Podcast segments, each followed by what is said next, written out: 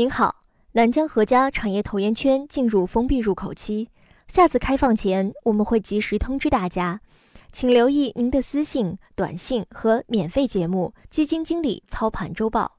另外，本次封闭在技术操作上，我们采用了让专辑下架的方式，即对未购用户关闭购买入口，但对已购用户不产生任何影响。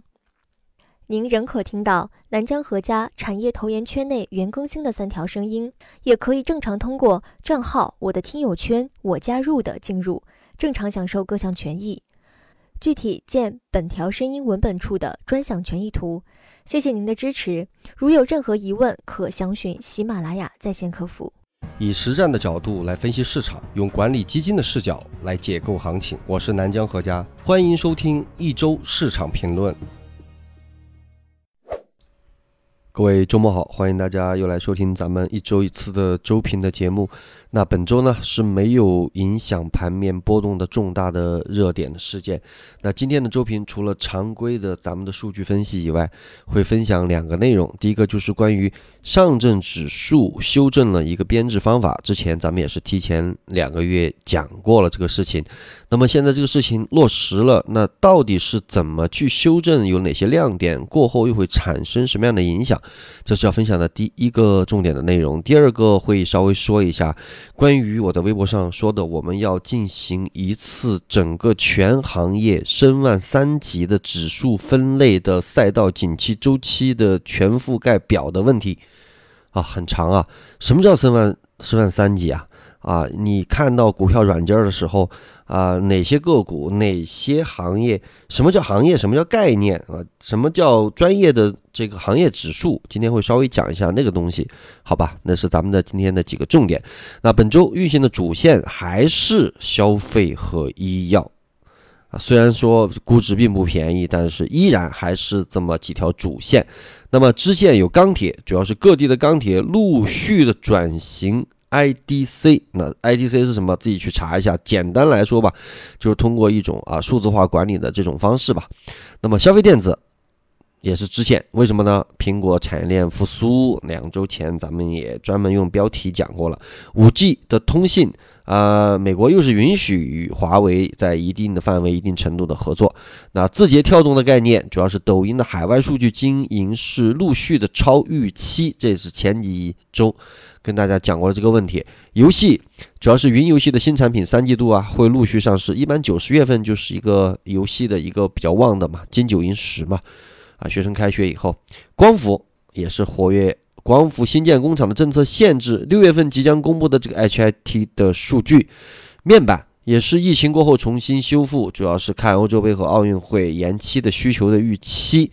那么证券啊，金融板块有一定的流入，主要是市场热度提升，券商股吸引了一部分去低位配置的这么一个资金。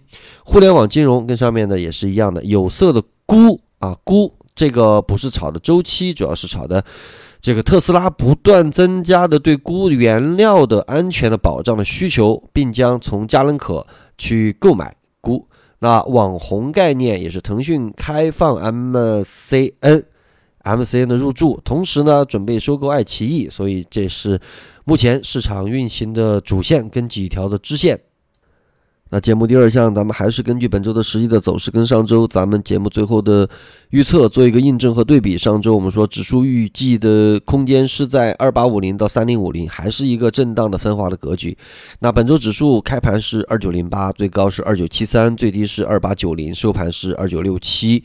振幅是二点八五，那就在这个区间以里。那么现在还是啊，一直消费科技，科技是先调了几个月嘛，那么陆陆续续细分支在复苏。呃，总体来讲的话，还是一个震荡的这么一个格局。那消费和医药优质的还是没有太下来。你想等它下来，它未必能下多少。这个这半年多一年，咱们陆陆续续说了很多次啊，最好的那些公司，你又指望它能跌多的？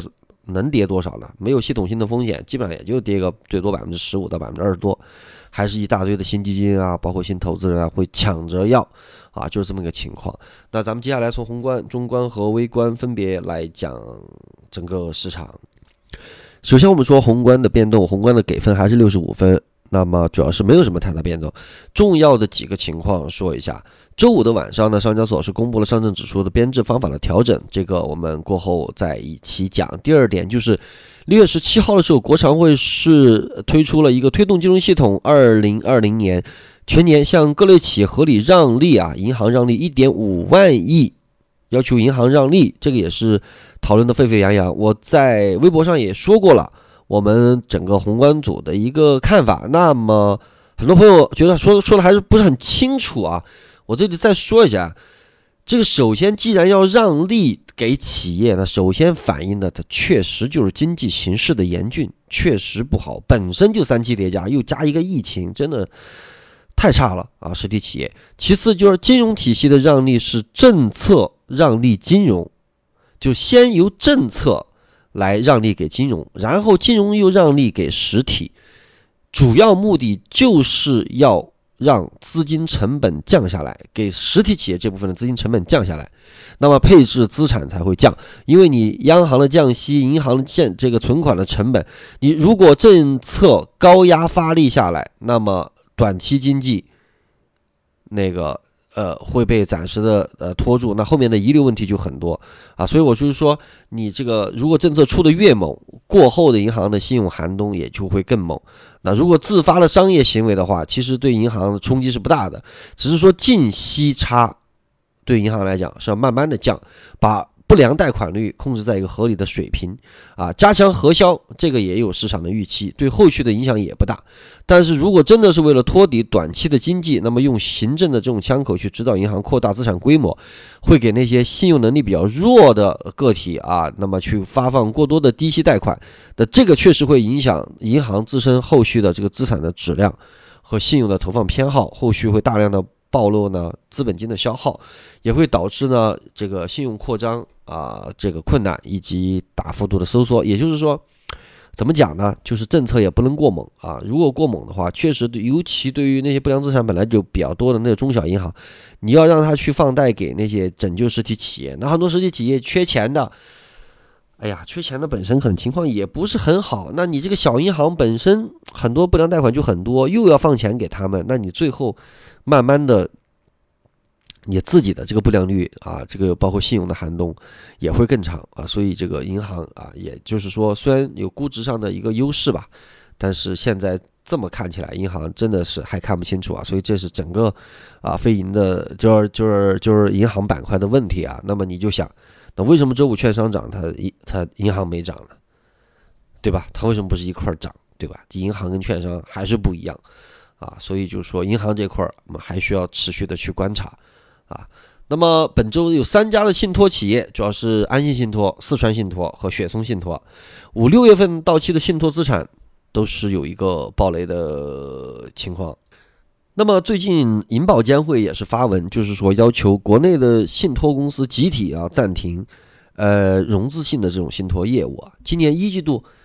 中国经济啊，也是因为疫情的关系到这么一个情况，那么对债务到期的主体还是一个严峻的考验，尤其是这个融资性的这个信托业务，一般是被政策限制融资的房地产企业，或者是资信状况不是呃特别好的实体企业，那在疫情冲击之下，现金流不足就会出现一个问题，所以。呃，这个信托暴雷的问题，估计在二季度还会就是还会有一些吧。反正就是说，大家所谓的信托啊，有些什么隐性刚兑啊，你投一笔钱几百万、几千万出去，你就指望它真的没有风险成本，越来越难了。全球、中国都是无风险收益率在下降啊。今天还跟一个啊一个新的就是 就是啊有有有就是有意向的这种投资人在在。在沟通的时候都说这点，我就说现在总体就是说无风险收益率都在下降。我们之前也说了，你看余额宝现在年化都掉到了一点五以内，那么你现在你每年通胀啊看得见的通胀就大概就百分之四，其实你要跑赢这个并不是特别的容易啊。所以作为大类资产的配置的话啊，尤其在房住不炒的这么一个情况下啊，那么收益率都降低，所以现在其实是。稳健型的这种啊，不太赔钱的这种啊，像二级市场的这种权益类的这种产品，其实还是挺受欢迎的啊。债券现在这个呃债券跟信托投资难度都比以前大了很多啊，所以大家投这些东西的时候一定要小心一点啊，小心一点。那不是前几年了，不是经济好的时候啊，很多信托都要注意啊。那么陆家嘴的论坛上，也就是易纲也是表示说，下半年的货币政策还将保持流动性的合理的这个充裕，预计会带动全年的贷款新增将近二十万亿，那么社融的规模增量超过三十万亿。那郭树勋表示，中国不会搞大水漫灌、这赤字的货币化和负利率。那么综合起来看，就是我们这两三年一直一直听咱们节目，就是对这个东西应该非常熟了。就是我们说了无数次，就是现在就是不要大水漫灌，就是货币政策要适度的宽松。我们也还没有说那么快就不要搞什么负利率，咱们对吧？那是欧美啊这个经济病入膏肓的这么一种体现，咱不要轻易的去跟啊。咱们是全球最鹰派的央行，轻易绝不松口子，好吧？就是这么一个情况。那么，另外就是中芯也是 IPO 是非常快的就成功过会了，一共是十八天，啊，政策的呵护就是我们之前说了很多次的，就是现在整个的中国的资本市场是拿来干什么的？对于国家级别的层面来讲，就是要为高新企业融资，无论你是呃海外回归的，还是本土有潜力的高新企业，只有这样把钱放到这样的企业上面，才能够。催生出新的能够在世界高科技领域、高科技行业啊，去占据一个头羊位置的这么一些企业，那你不砸钱，企业怎么啊能够去发展呢？对吧？有好多人说，那岂不是泡沫吗？哪一轮泡沫不是泡沫？啊，两千年零几年的这个纳斯达克泡沫啊，百分之九十九点几的公司都跌得那么的惨，最后还不是催生出来那么多的，包括中国的什么互联网巨头啦，包括美国的那些什么亚马逊啊，什么那一批公司，那你不你不泡沫行吗？啊，索罗斯说泡沫是好的，泡沫确实是好的，泡沫对于最后活下来的是好的，泡沫对于大部分不懂的或者说老是在泡沫高峰去参与的这些人是不好的。泡沫对整个经济是有损害的，但是没有泡沫，这些企业怎么融资，对吧？只有越高的泡沫，才会有越高的融资，才能一将功成万骨枯，才能在金字塔尖儿诞生出那些最伟大的企业。再说了，人类从郁金香泡沫以来，从地中海沿岸，我们讲世界金融投机史，从剩余资本以来，泡沫停止过吗？你能够阻止泡沫吗？你既不能够阻止泡沫，你也不能够阻止泡沫的一次一次的破灭，你也不能够阻止泡灭泡沫一次一次破灭之后的再次的膨胀。那你何必纠结这个问题？与其去纠结泡沫是否正确，泡沫到底是好的还是坏的，不如把重心，不如把精力放在。去识别什么时候泡沫破灭，什么时候有泡沫，什么时候去参与泡沫，什么时候在高峰之前退出，好不好？是这样的问题。所以我们看到货币政策就是这么一个政策啊，不说宽松，但是绝对不会紧啊，结构性绝对是充裕的。那实体经济也不好，那你就全国所有经济来讲，咱们就说你是这个脱实向虚，脱虚向实，无非就是虚和实这两个，对吧？那么总体来讲。哪些地方需要更需要资金？你要说更需要资金，实体企业当然更需要资金，新兴的科技企业当然更需要资金。那带来的两头的冲击就是，新兴的科技企业它就会有更高的估值，那在资本市场会体现的很明显。实体企业是需要资金，谁敢给？要不中央为什么会像我们刚刚说的会银行让利？那么企业不好做怎么办？钱放哪里？买房？房子现在又房租不炒，投哪里？只有投市场，无风险收益率又下降，啊，它不会全搬过来，所以市场的短期跟中期的这个资金不用担心。为什么那么多新发行的基金呢？虽然有人说啊，是先申购了那个，马上赎回，然后再去投那个，毕竟是少数，主要的还是啊，不是说二级市场真的有多好多好多好。这对机构来讲，当然是个比较好的市场。那么关键是什么？关键是经济太差。明白没有？实体经济太差，啊，市场才会结构性的流入这么多的资金，啊，所以就是这么一个情况。那有人说啊，实体经济差，怎么能有钱来投股市呢？那是因为你没钱嘛，对吧？你真正的有钱人，他做资产配置的时候，他企业没法做的时候，他有多余资产的时候，他就会往里投。这个道理其实很简单，这也是结构性市场能够持续的关键，这也是好企业能够持续走牛的关键啊！现在资本市场我们刚说了，国家级别就是融资，对不对？不是为了你赚钱来的，而是为了更多的企业去融资的啊！这是呃这个市场的这个这个资本市场的本质，好不好？好，我们又多讲了一些。那中观。中观的逻辑，我们来看看演变啊。周一的时候，外围市场普跌百分之一，A 股呢也是主盘主板开盘比较弱。疫情概念当中检测手套强势，主要是北京的原因啊。那么创业板全天在医疗带动下冲高收涨。周二的时候呢，是受到美国允许美国公司与华为合作的引起，这个消息高开，创业板也是表现强势。那么疫情受益的纷纷补跌，芯片、消费电子、五 G、物联网全面活跃。周三是高开后翻绿，不过港股比较强，内地的医药股领涨，然后钢铁呢，这个因为转型，把 IDC 的预期也领涨。哎，这种东西炒一炒，你说那个 IDC 钢铁企业对吧？能看到。多少的利润也看不到，消费电子呢也是领跌，医药板块是继续抱团。周四 IDC 继续领涨，消费电子继续反弹，医药板块调整明显，医药也该调了，陆陆续续的在调，好的不调，差的调。那么周五国六的这个汽车国六的概念和网红，还有字节跳动啊什么之类的游资主导的大幅调整，创业板的涨势凶猛，消费电子表现强势。下午呢？证券券商板块发力，指数走出一个中阳线，就是这么一个情况的。游资数据来看一下市场领涨这一周的板块，MLCC 主要是板块龙头，本周是一个新高的带动，涨九点四，很猛啊。那么互联网金融也是指数的整体突破带动了。那么无线充电是消费电子龙头，本周是新高。呃，流感主要是前期的疫情防治，因为北京又反抽带动。那么还有海外啊。海外的疫情的原因，那电子设备制造也是消费电子大档，TWS 龙头涨停带动领跌。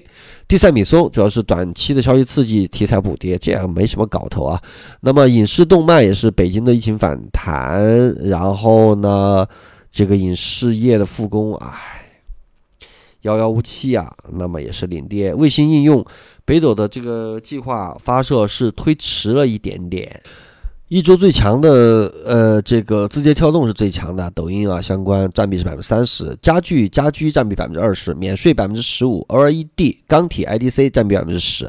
医药、教育、新能源各占比百分之五，创了一年来新高的有九十九家，变为一百二十九家，其中多数是为消费、医药、长牛的机械，然后新低有减少，五十家减少到一家。本周市场还是比较活跃啊，监管发函正常，开户数正常，没什么好说的。科技收入指数正正常，场外配资利率不变，正常。场外配资的持仓方面还是在医疗器械、科技呢，在继续的增加。你看科技有所复苏。那机构的视角来看一下行业变动的评级啊，评级调动的、调动的、调高的没有啊？能调的都调了啊。光伏调了好几周了啊，大家也是看到这个走势了，还会不断的新高，这是毫无疑问的。那么投研圈里面也是详细的分析了赛道。啊，也有很多新来的朋友在问这个关于投研圈的问题，你你不要着急，好吧？你就不要着急，你先听咱们这个这个这个免费的这个基金经理的这个系列，你就听吧。啊，嗯，就是没必要那么早就进来，你先对咱们的这个水平认可，包括对这种方式认可，因为我们没有代码，也没有投资建议，因为那是不合规、不合法的。啊，所以我们只是会分析一些啊产业方面的这种内容啊，所以就是顺便跟大家说一下，所以新来的朋友不用着急，好吧？呃，第一次的，因为我们是读书节的时候开启的嘛，那么是四月十六号、四月二十号左右吧，那到现在六月二十号是两个月，呃，第一次封闭期是三个月，那么还有一个月就要开放了，那么到现在为止呢，凡是给邮箱发了邮件排队的朋友，到时候我们会在特定的时间内让大家进投研圈，应该是保证没问题。那么没有发邮件预约的呢，可能就是说，比如说，呃，开放期的时候，我们可能只会开放，呃，最多一天，有可能看我心情，我可能是半天啊，我可能半天，甚至就几个小时。我在微博上说，哎，开放了，可能隔两个小时，我说，哎，关闭了。好多人说，哎，怎么我都不知道，怎么我没人进来？对我故意不让进来的，因为我不想人太多，因为排队人确实比较多啊。另外就是说我肯定要刻意的。呃，不让有一部分人进来啊，这样造成一个排队的这种效应嘛，对不对？饥饿营销嘛，对吧？就显得你很宝贵一样，不是你想进来就能进来的嘛，就是就是故意的，对我就是故意的，对，就肯定要有人进不来，对，这样才能有效果嘛，因为我也不稀罕你进来，是吧？所以是吧？道理很简单，好吧？哎，继续往下说啊，这个海外机构的这个呃，对，评级。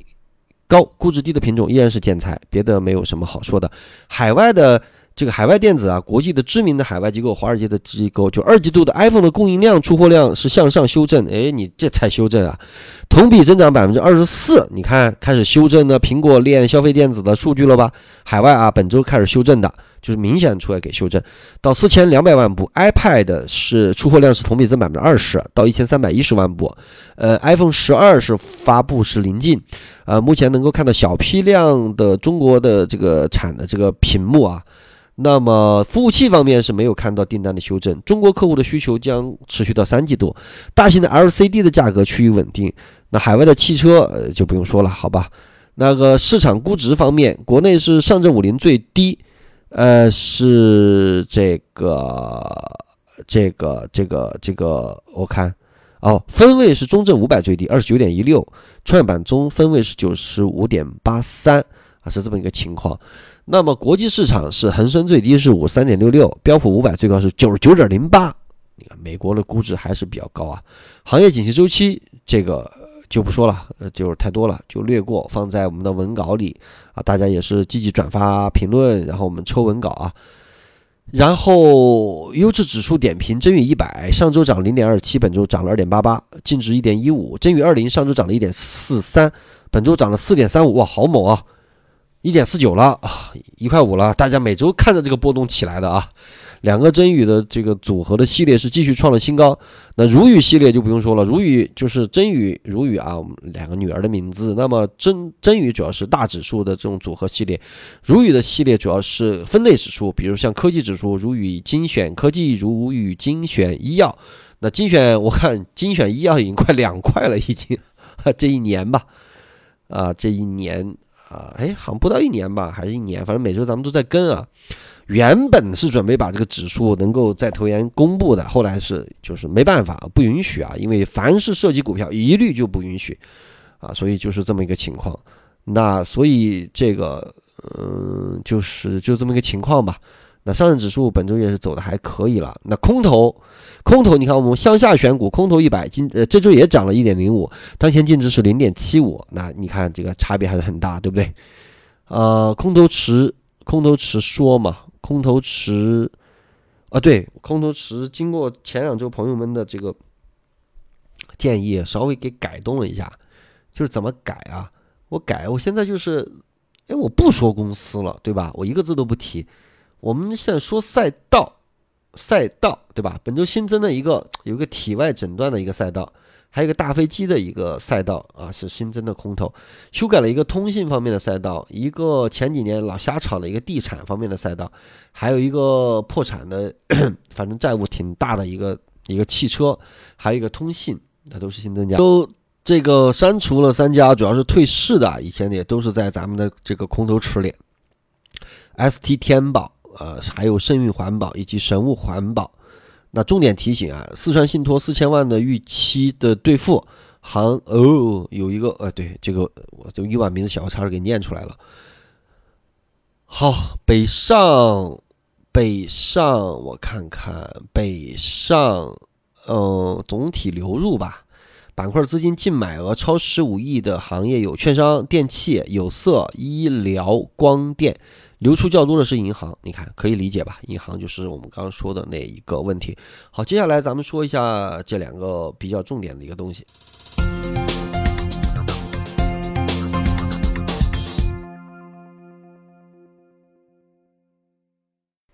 那么第一个事情，咱们说一下这个上证指数呃编制方法的调整和科创板指数的推出啊。这个之前咱们讲过，啊，这次来说一下这个具体的这个内容啊。本次的它有几个亮点，第一个就是样本的调整。那么样本股呢，是由上交所上市股票跟红筹企业发行的存托的凭证组成，剔除了 ST 和新 ST 股。那么样本股票将新增科创板。股票以及存托的凭证，能够更好的有代表性的科技性的企业也可以被纳入进来。那目前的上证指数呢，依然是以大型的国企和传统企业为主。我们知道什么金融地产什么也不少啊，还有制造业。那么新的科创板也增加了更加灵活的上市规则，未来会容纳更多的有潜力的科技企业。另一方面，像这个阿里，包括京东啦。百度了、网易的小米了、美团了，科技巨头独角兽在海外上市，啊，如果说以后以存托的这种形式到内地的科创板上市，那么就使得上证指数更能够反映新经济的状况。当然，短期影响不会太大啊，因为目前科创板上市公司有一百零五家，市值才一点六万亿啊，整个科创板市值还不如一个茅台。啊，上证市值是四十万亿啊，所以占比不会太大啊。就是，但是这是个趋势，知道吧？这是为了以后做准备啊。等他们以这个这个存托凭证的这个方式回来啊。那么第二就是样本选择，上市后日均总市值排名在沪市前一十位的证券呢，修正为至上市满三个月后计入指数。那其他证券是满一年后计入指数。那也就是减少新股炒作后纳入指数对指数的影响，也一定程度避免了中石油。等新股上市初期大涨，然后股价又暴跌，又拖累指数的情况，而一年后恰恰是第一批原始股股份解禁的这么一个时期，所以在节奏上有所调整。那么被 ST 和新 ST 的，就是自披星戴帽后下个月的第二个星期五的首个的交易日剔除。指数的样本啊，那么摘星脱帽的则按照同样的时间纳入样本，剔除 ST，一定程度就是实现优胜劣汰。短期看呢，剔除 ST 影响是不大的。目前上证里边 ST 的垃圾个股只有百分，呃，就是只有八十九个，占比是零点六二，是一个比较低的比例啊。所以总体来讲，虽然说市场还是那个市场呢，但是指数的编制方法只其实也是一个啊调整的这么一个小小的方式吧。但是因为具有某一种指标的信号的功能，所以大众对于股市的信心认可，还是会对因为指数的变化而产生变化啊，所以整个从此次呃这个编制指数的改变看起来呢，新改变呢有一部分本身在市场占比是不大的，呃，其实不太会起到立竿见影的效果，而且也没有触及到核心的，就是说，也有朋友在微博下面评论，就是说，它依然是一个总市值加权的一个综合指数，而没有改成像标普或恒生指数那样。啊，自由流通市值加权啊，所以这个是有区别的。不过后续如果能够有改进的话，长期看，其实还是有可能会引来更多的这个资金配置，呃，做就是在它这个指数基金方面去做啊。所以总体来讲就是这么一个解读，稍微专业一点啊，但是就是说，呃大家就了解一下就行了啊。因为现在主要还是结构性的市场，我刚说结构性市场这么一个关键，好吧？那么。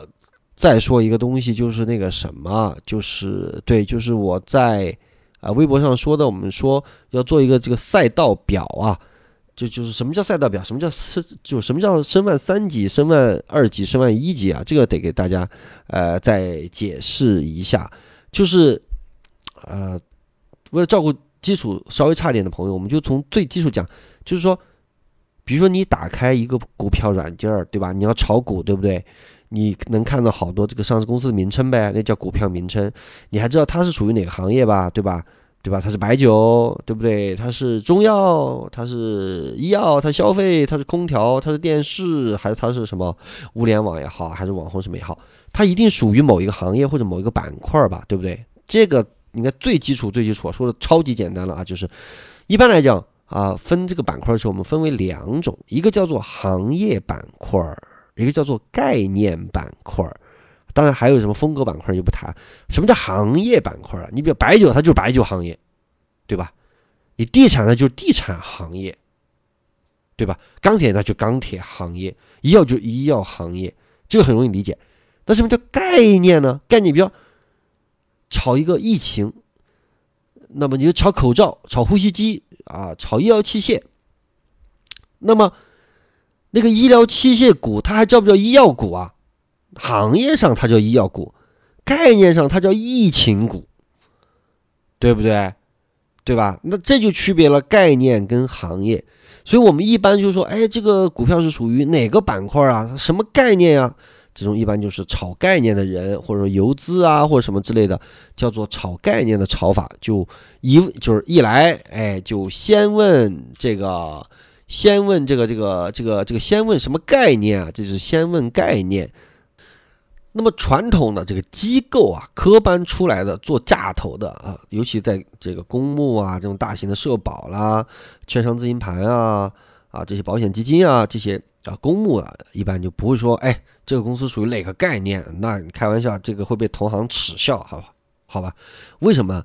一方面，这个概念好多没有业绩，它没有投资的理由，也过不了投委会。第二个就是说，你这个很快就过了，一地鸡毛。你公司你就那么几个股票，你买少了吧，不值当买；买多了吧，你不是去接盘的吗？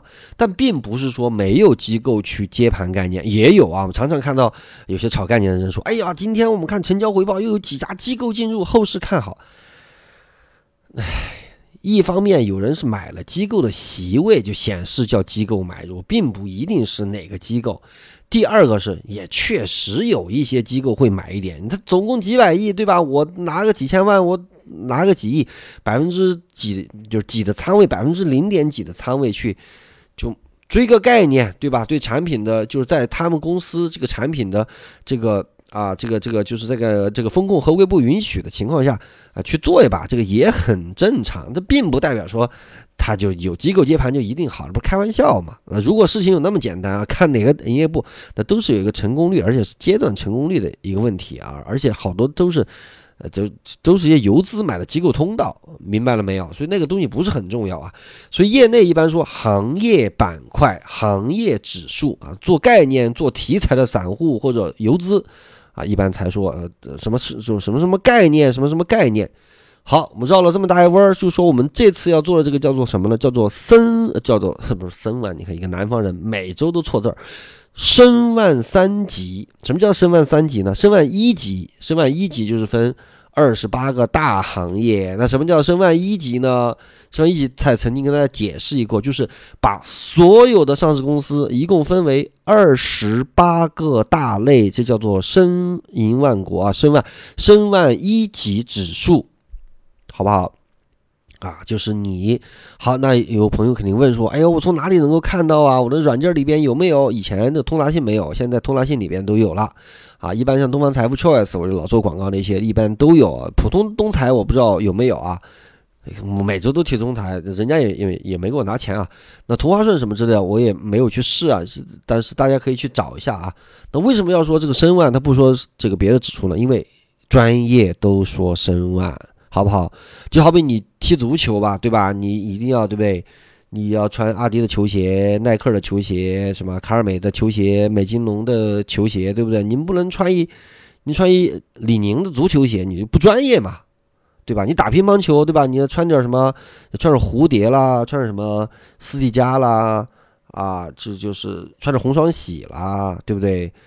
就要这样嘛，就专业嘛，对不对？专业人士，对吧？这是专业。这个通达信的新版通达信，你比如说你点开左下角的板块指数啊，然后呢，在它的右上角有一个小齿轮的地方，特别特别的隐秘。特别特别小的齿轮，你点那个齿轮，它有一个板块指数设置，它有一个通达信行业分类，这是它推荐的。还有就是通达信细分行业分类，还有一个就是申万二级行业分类，这是免费的。你点击申万二级行业分类，然后点确定，它就会变成申万二级的指数，好不好？在左上角就会出现一个申万行业，就明白了吧？也就是说，所谓的申万行业指数，就是把四千家上市公司。分成二十八个大板块，任何一家公司都有一个定位的板块，这就是申万指数。那你说二十八个啊，那岂不是每一个里边就几百只股票，对吧？你这么一算下来，对吧？那就肯定嘛，因为你分的大类嘛，所以这叫申万一级，好不好啊？你比如说食品饮料当中，那就包括了很多很多了，对不对？所以这个时候我们就需要什么？需要申万二级。那么申万一级。啊，是二十八个的话，申万二级是多少个呢？申万二级一共是一百零二个。那它跟一级的区别是什么呢？比如说，一级的食品饮料在二级当中，它就会被分为，比如说食品加工啊，然后饮料，饮料当中啊，就什么什么这那的什么什么各种饮料，对不对？那申万三级呢？申万三级就又不一样了。等一下啊，比如说啊，比如说我们知道，比如申万二级，它有个叫做呃呃白色家电，对吧？我们一般说白电啊，比如说它一级叫家用电器，那二级可能就分为什么白色家电啦、视听器材啦什么之类的。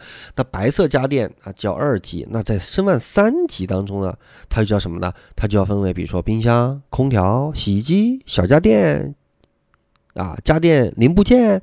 对吧？它就会分的分，它就会分的非常的细啊。申万一级里边的食品饮料，在二级，它比如说它会分为啊饮料的制造，还有食品的加工。那么饮料制造里边，它又会在三级就会分为白酒、啤酒、其他酒、软饮料、黄酒、葡萄酒。对吧？那食品加工就有肉制品、调味的发酵品，那么乳品、食品综合啊，纺织的制造方面，它就会分为男装、女装、休闲装、鞋帽、家纺、其他女装，对吧？化学制药就会分为化学原料药、化学制剂，那么中药、中药、生物制品、医药商业、医药器械、医疗服务，巴拉巴拉巴拉巴拉，这就是申万三级。那么我们说跟踪申万三级的全赛道表。的景气周期就意味着什么？就意味着我们要把一共申万三级所有的三百多个行业全部覆盖，全部覆盖，你明白吗？全部覆。那么这两三百个行业有哪些现在是有业绩的？就像我们细分到现在，你比如说空调有没有，冰箱有没有，小家电有没有，零部件有没有，白酒有没有，啤酒有没有，黄酒有没有？哪块有业绩，哪块没业绩？为什么有业绩？为什么没业绩？数据在哪里？逻辑在哪里？你生活中能不能看得见？数据上能不能信得过？逻辑上能不能说得通？结论上能不能站得住？几百个赛道全覆盖，那我告诉你。一般的公募机构、私募机构，私募就别想了，不，它不可能覆盖那么多，几乎都达不到。为什么？你想想，这需要多少的人进行多少行业的研究资料和数据跟踪库的跟踪才行？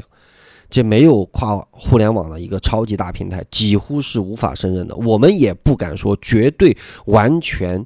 啊，巨细无遗的，就是巨细无遗的整个全部覆盖。但是我们是想现在尽量把它做到。现在可以说，如果说一共有三百个的话，我们已经覆盖到差不多二百四五十个了。啊，这次是想尽量的能够给全部补齐，而且是动态的跟踪所有行业的细分。那你肯定会问，这么做的意义是什么？意义好简单，意义。我们讲了这一年多两年的大逻辑，就是首先你得相信，或者你在你的操作体系当中，你得假定这是一个有效市场，是一个公司股票市场波动的股票价格可以正确反馈，或者说有效反馈股票行业内在价值的这么一个市场。它都没价值，你研究它干嘛？对不对？如果你假设它有业绩，它真的能走高的话，那你假设它叫做一个叫价格和价值的一个有效市场。那如果是一个有效市场的情况下，当然就有研究价值的必要。那么研究价值必要，那么几百个行业，有的有价值，有的有成长，有的有业绩有增长，有的没有增长，有的果步不前。那么，如果你认为市场能够从走势上不断的上涨，去反馈涨的那一部分，下跌的也是反馈的是业绩下跌的那一部分，那么你就有了研究的必要。那么你几百个行业哪些涨，理论上业绩不断持续上涨，而估值也较为合理的，它就应该上涨。那果不不前的，一直不增长的，它也就应该大大概率的横盘。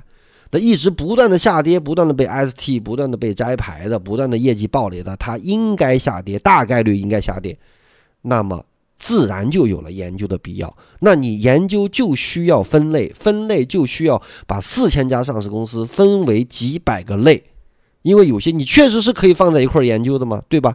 你山东的啤酒跟北京的啤酒跟重庆的啤酒，跟这个广东的啤酒，它为什么就不能放在一起研究呢？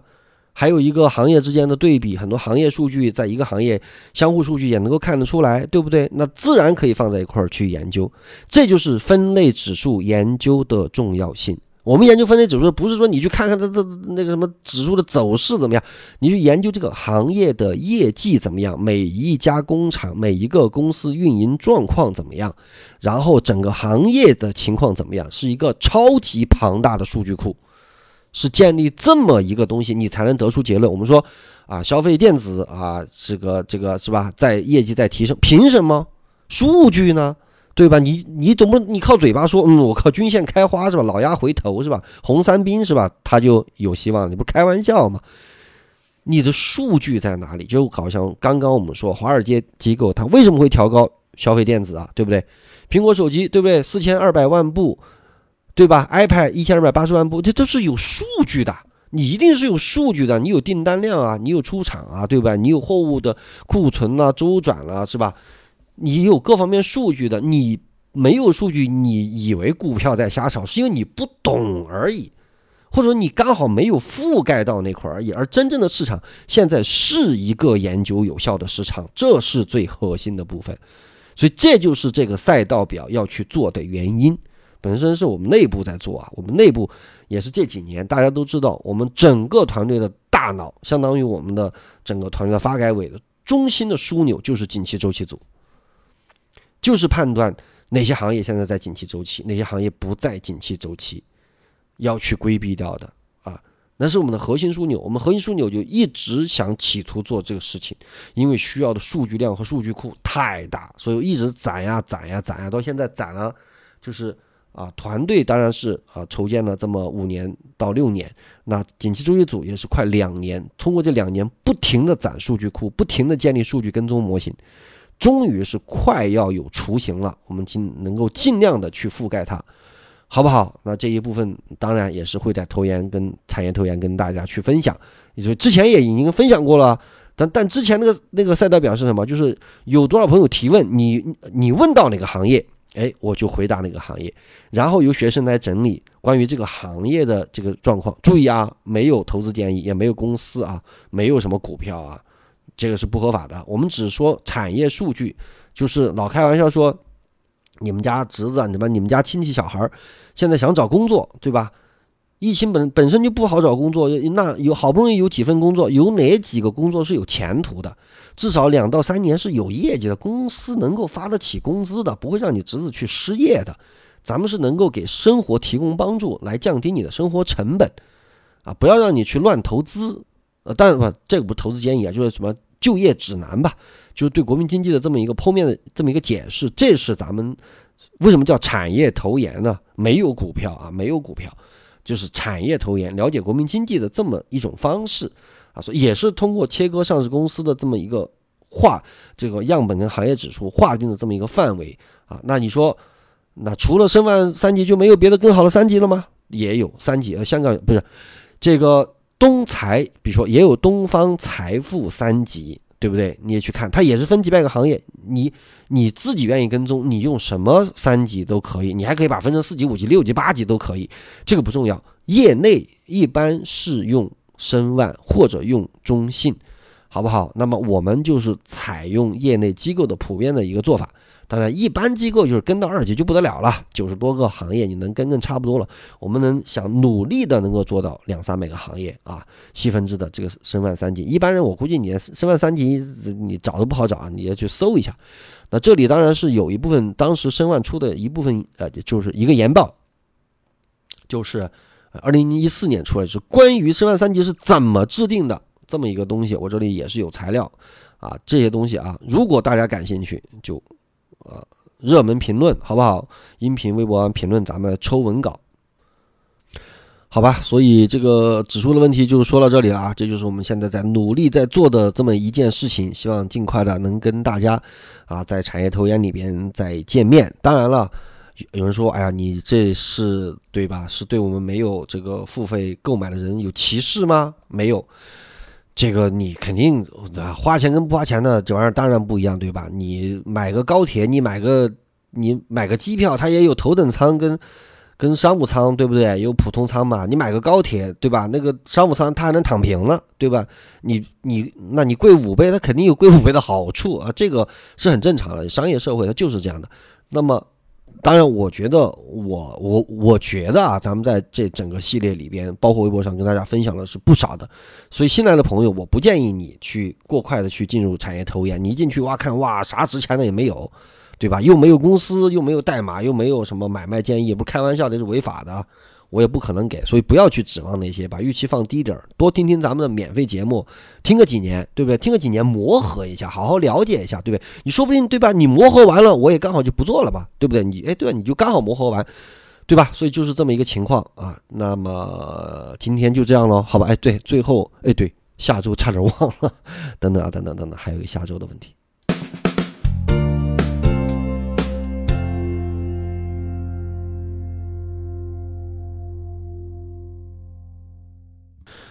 下周啊，初步运行估计的区间就是这个两千九吧，两千九到三千一吧。为什么两千九到三千一啊？大家能看到啊，咱们这个在今年的过年以前，最高是在一月份的那个三千一百二十七点，对吧？然后就是疫情就开始扩散，然后中间那个大缺口啊，从两千九百多跳到两千七百多，那次就是年后的那一次啊。啊，年后那一次呢，然后又抽上去，抽的最高又到了三千零七十四点，到了三月份的时候，然后海外疫情的扩散又杀了一波下来，又到了两千六，那现在又弹回了两千九百多，将近三千的样子。那目前你整个市场的氛围还是可以的，那么肯定要上去尝试挑战三千一，三千一没有那么容易啊，三千一是这个盘整的相对的一个高点，因为几次的高点。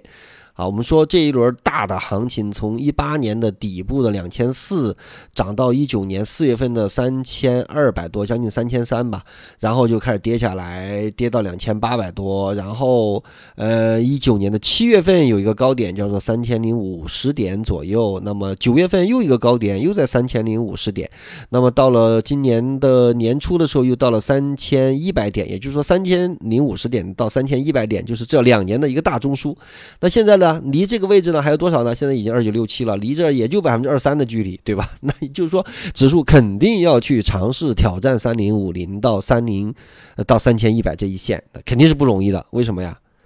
你想这么一个问题啊？我们说从从技术结构上很好讲，我们先讲技术结构。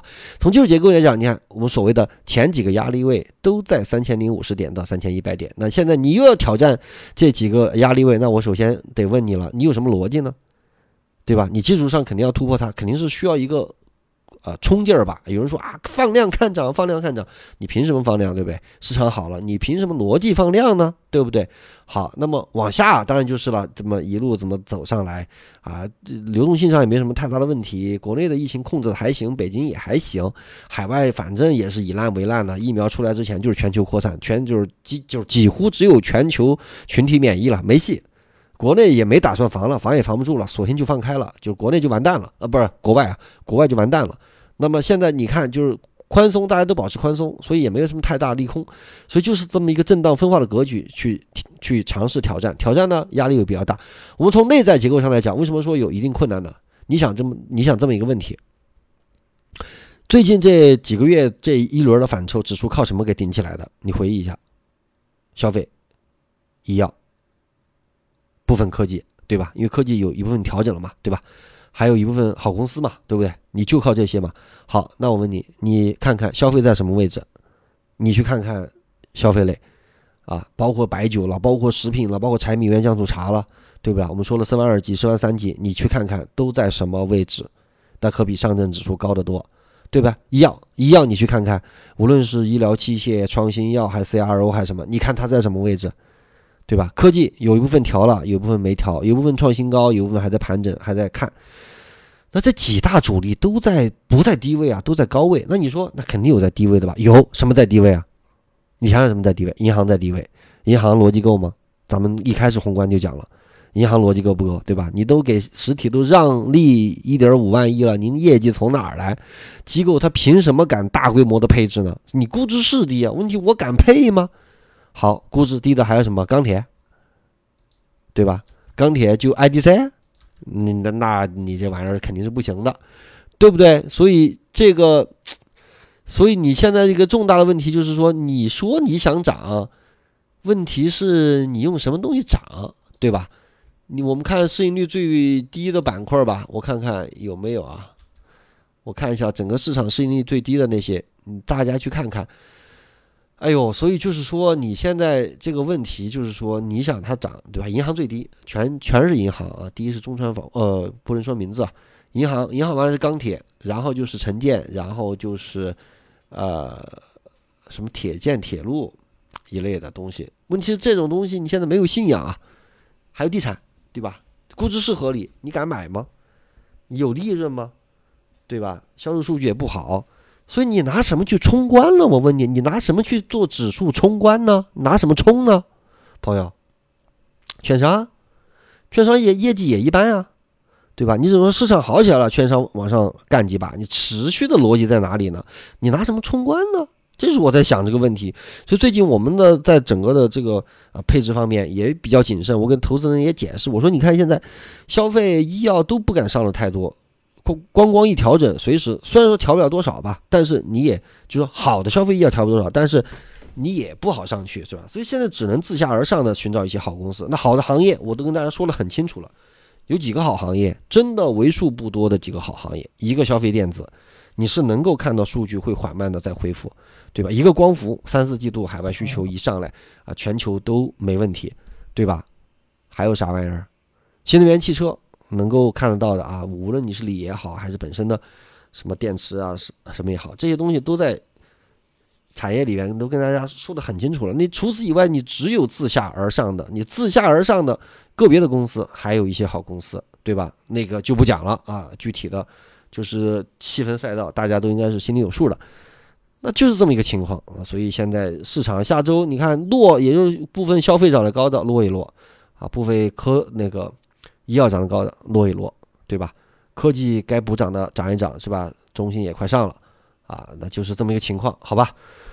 这周说的很细啊，这周今天内容特别的多，好吧？然后最后一句话，送给大家一句话，我看学生选的哪句话，我瞅一眼。嗯，哎呀，我们今天父亲节咱们不送那个了吧？今天父亲节咱们说个别的，父亲节，嗯。冰心其实冰心有一句话还挺打动我的：父爱是沉默的，如果你感觉到了，那就不是父爱了。多么好！但我不是沉默的，因为我不是个沉默的人啊。我我不是沉默的，但是很多父亲都是沉默的。传统的父亲尤其沉默，父亲总会把爱用沉默的方式表达，或者用默默关怀的方式表达，就像。朱自清的背影一样，啊，去翻过栏杆去买了个橘子啊，胖胖的身影，笨拙的翻过栏杆，把橘子先放下，翻过去，哎，翻过去他怎么拿过去？就是这么一个情况吧，就是啊，反正父亲节吧，有时候想想，啊，平时也不跟学生聊自己的私事，但是我也知道，我有些学生也是刚有孩子，有时候孩子晚上起来啊，起夜啊，什么是吧，要去给他。呃，兑奶粉啊，什么之类的，两三点，有时候刚刚才睡着，啊，刚进门的时候，哎，又要学习，我有时候我有时候又睡得晚，又发个信息在群里，他们又起来回复，一晚上的睡不好，也是为了孩子吧，也为了自己吧，就是很努力的拼搏。也有的学生呢，两个人呢，岳父岳母身体不好，必须有人照顾，那就有一个人，因为有些比如说有病重的呀，瘫痪的什么之类的呀。啊，就是也辞职，然后也必就必须得牺牲一个人的时候，会留住更稳定的那个人吧，然后在家里照顾长辈，然后自己利用那些照顾孩子跟长辈的时间空闲做做股票。你看，我有确实有这样的学生。好，当然了，女生也很不容易，还有一些啊在大公司工作，但是也很辛苦啊，在哺乳期奶都没有断，也为了能够带上孩子，全家老小。啊，带着去出差，出差没有办法呀，带着去出差，哎，都很辛苦，为人父母都不容易。所以每次看到这些或者听到这些故事，想这些孩子能不帮他们吗？就是能够尽量的去帮他们。啊，父亲节，我这个人向来对父亲节是无感，对任何节日都无感，也是讨厌啊，走程序也是讨厌这个什么仪式感，对仪式感没有什么感觉。我只想说，就是说。我们每天生活当中所看到的这些情况，你周围经历的这些人和事，总会在不断的去鞭策你，不断去催着你，不断去让你能够把事情做得更好，能够尽力的去帮助更多的人。像刚刚我说的那些学生，还有更多的我不知道因为我很少啊跟学生他们聊那些，但是也会啊了解很多。每个时代有每个时代的代价啊，让我想起那个啊许飞写的那首歌啊，这个父亲的散文诗，李健的版本更让我感动，就是在那个年代，每个时代有每个时代的呃际遇跟成本啊，那个时代。啊，像现在这个时代，大家的焦虑啊，大家的焦虑是焦虑，就是说，啊，怎么能够跑赢啊？就是能够跑赢生命，能够跑赢生活，啊，那么，那在以前那个时代是没有选择，怎么选择呢？时代号召你上山下乡，你就得去；时代让你扎根在那里，让你没有流动，啊，让你没有住房，没有自由，哦，也不也。也不叫没有自由啊，就是说户口吧、工作吧、种种土地吧、种种的限制不让你流动的时候，那你又能奈他何呢？所以每个时代都有时代的代价。在咱们这个时代，无论在任何时候，好多人说啊，你为什么总能保持乐观？其实谁没有困难？谁不是一路扛过来的？重点就是说，难道悲观能解决问题吗？我们需要不断的乐观。我们需要去帮助更多的年轻人，包括咱们所有的这里人，大家一起相互交流，在不同行业相互理解、相互交流，能够以更低的、更优化的方式去把生活啊过得更好，能够用更科学的方法，能够更高效率的利用咱们手上的所有资源，大家大家在互联网啊再去达成一个这样的合作，来共同的来降低一个生活的成本。啊，就是这么一个心愿吧。所以今天父亲节，不管是各位父亲还是母亲，尤其是今天最后这几句话，也是献给啊，也是给我的学生们。你们的辛苦我都看得见，因为我也是那么一步一步过来的，并且我也在艰难的前行当中。啊，每个人都有你自己的困难啊，一定要有信心，对不对？我已经看到了你们的进步，四点五啊，尤其是四点五的，因为五点五我现在了解还不多，对大部分我能看到你们的进步。啊，你的每一寸的努力都是给你自己的，你一定要相信啊，这个世界总体来讲能量还是守恒的，还是付出是会有回报的，对不对？你也能看到，我会一步一步的，一步一步的回馈给你们，这也是为师的在努力，好不好？那今天就这样了。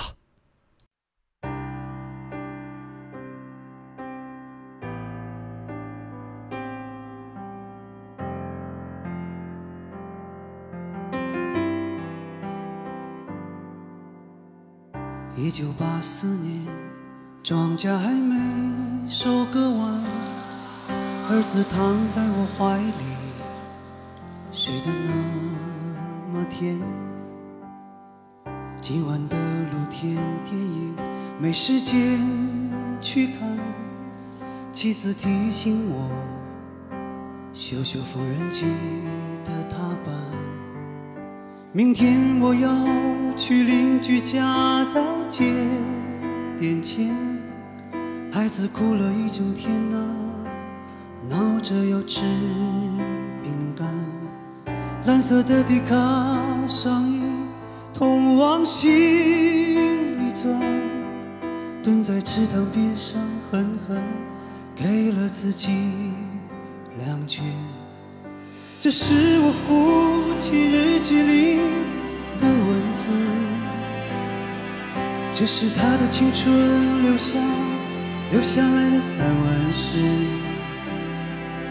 多年以后，我看着泪流不止。我的父亲已经老得像一个影子。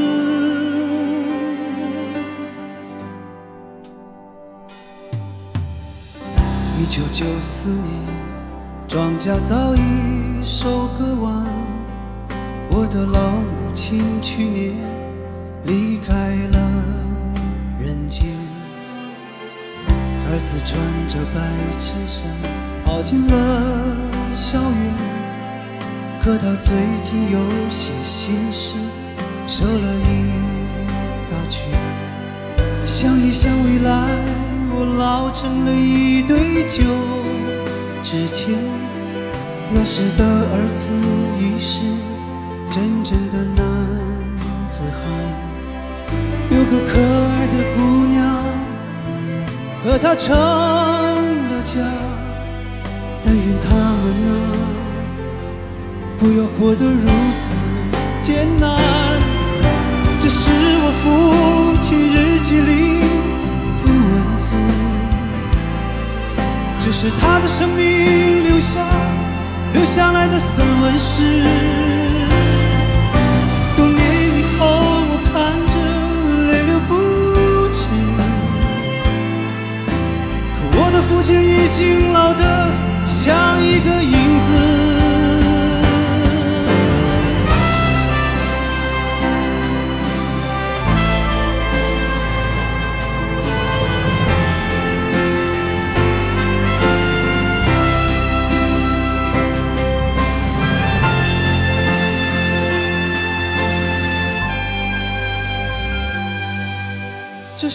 父亲日记里的文字，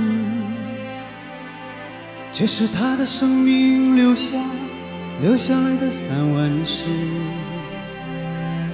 多年以后，我看着泪流不止。可我的父亲在风中像一张旧报纸。